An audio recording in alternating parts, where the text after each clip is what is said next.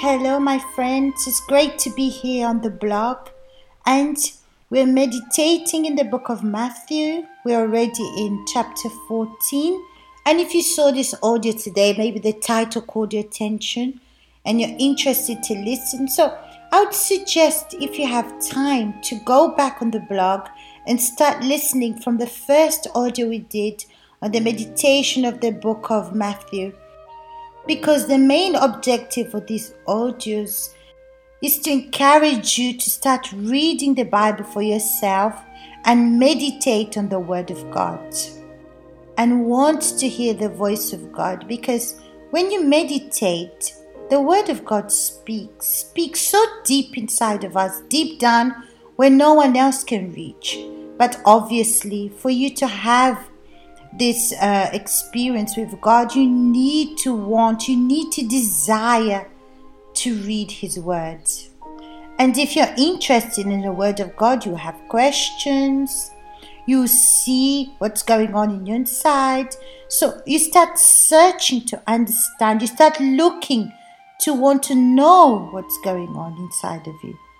And in reading the Gospels, you understand why Jesus came, you understand how he dealt with situations. We're going to continue in our meditation for today in the book of Matthew, chapter 14, from verse 26. And you're going to understand in a very simple way. And it's written like this And when the disciples saw him walking on the sea, they were troubled, saying, it is a ghost. And they cried out for fear. But immediately Jesus spoke to them, saying, Be of good cheer. It is I. Do not be afraid. And Peter answered him and said, Lord, if it is you, command me to come to you on the water. So he said, Come. And when Peter had come down out of the boat, he walked on the water to go to Jesus. But when he saw that the wind was boisterous, he was afraid, and beginning to sink, he cried out, saying, Lord, save me! And immediately Jesus stretched out his hand and caught him, and said to him, O you of little faith, why did you doubt? And when they got into the boat, the wind ceased. Then those who were in the boat came and worshipped him, saying, Truly you are the Son of God. Here you see the disciples like children, because when they saw Jesus walking on the sea, because it was something unusual, unseen. So they didn't recognize that it was Jesus, but instead they were afraid because they thought it was a ghost.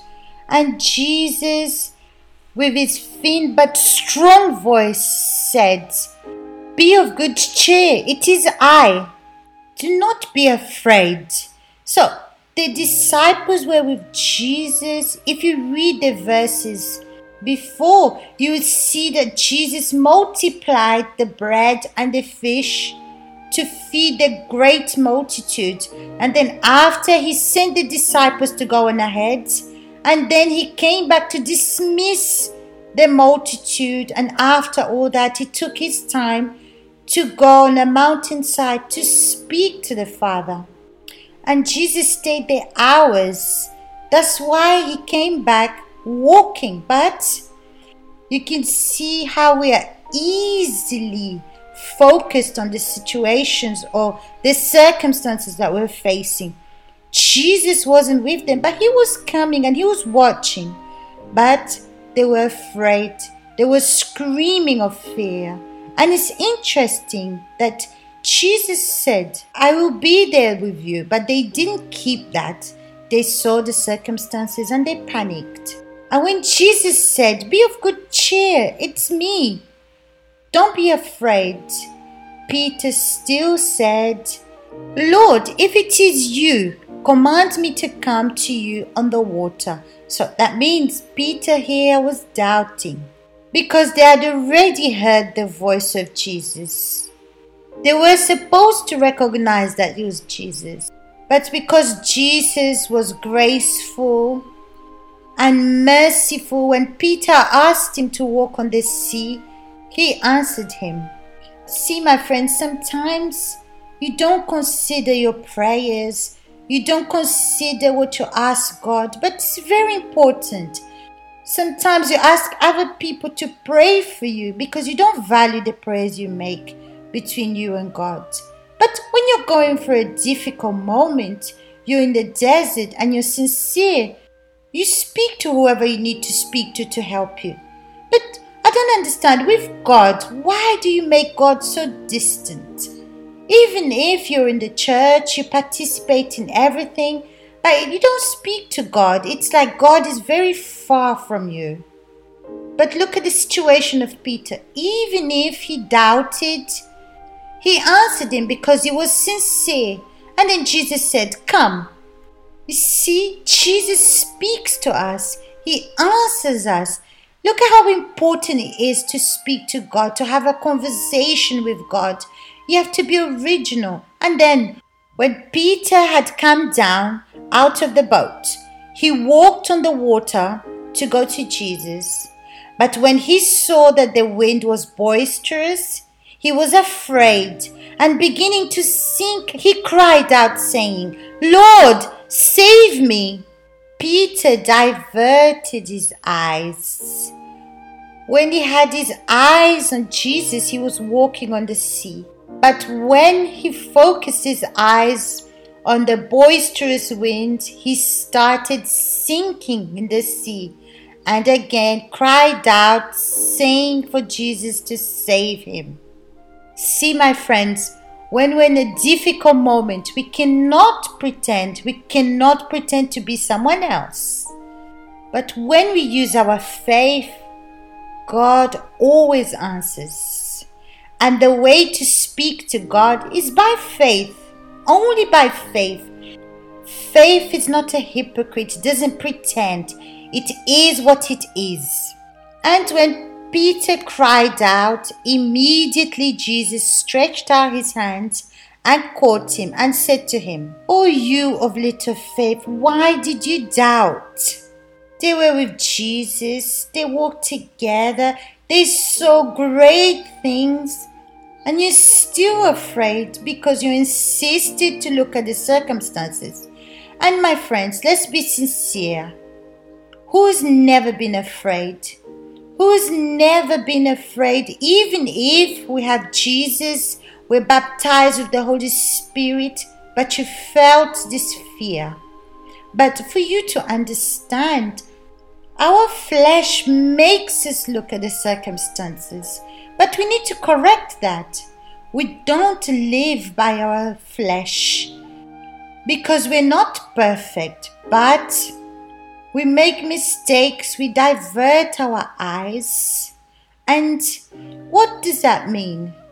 I need to observe what makes me make these mistakes. What makes me distance from God?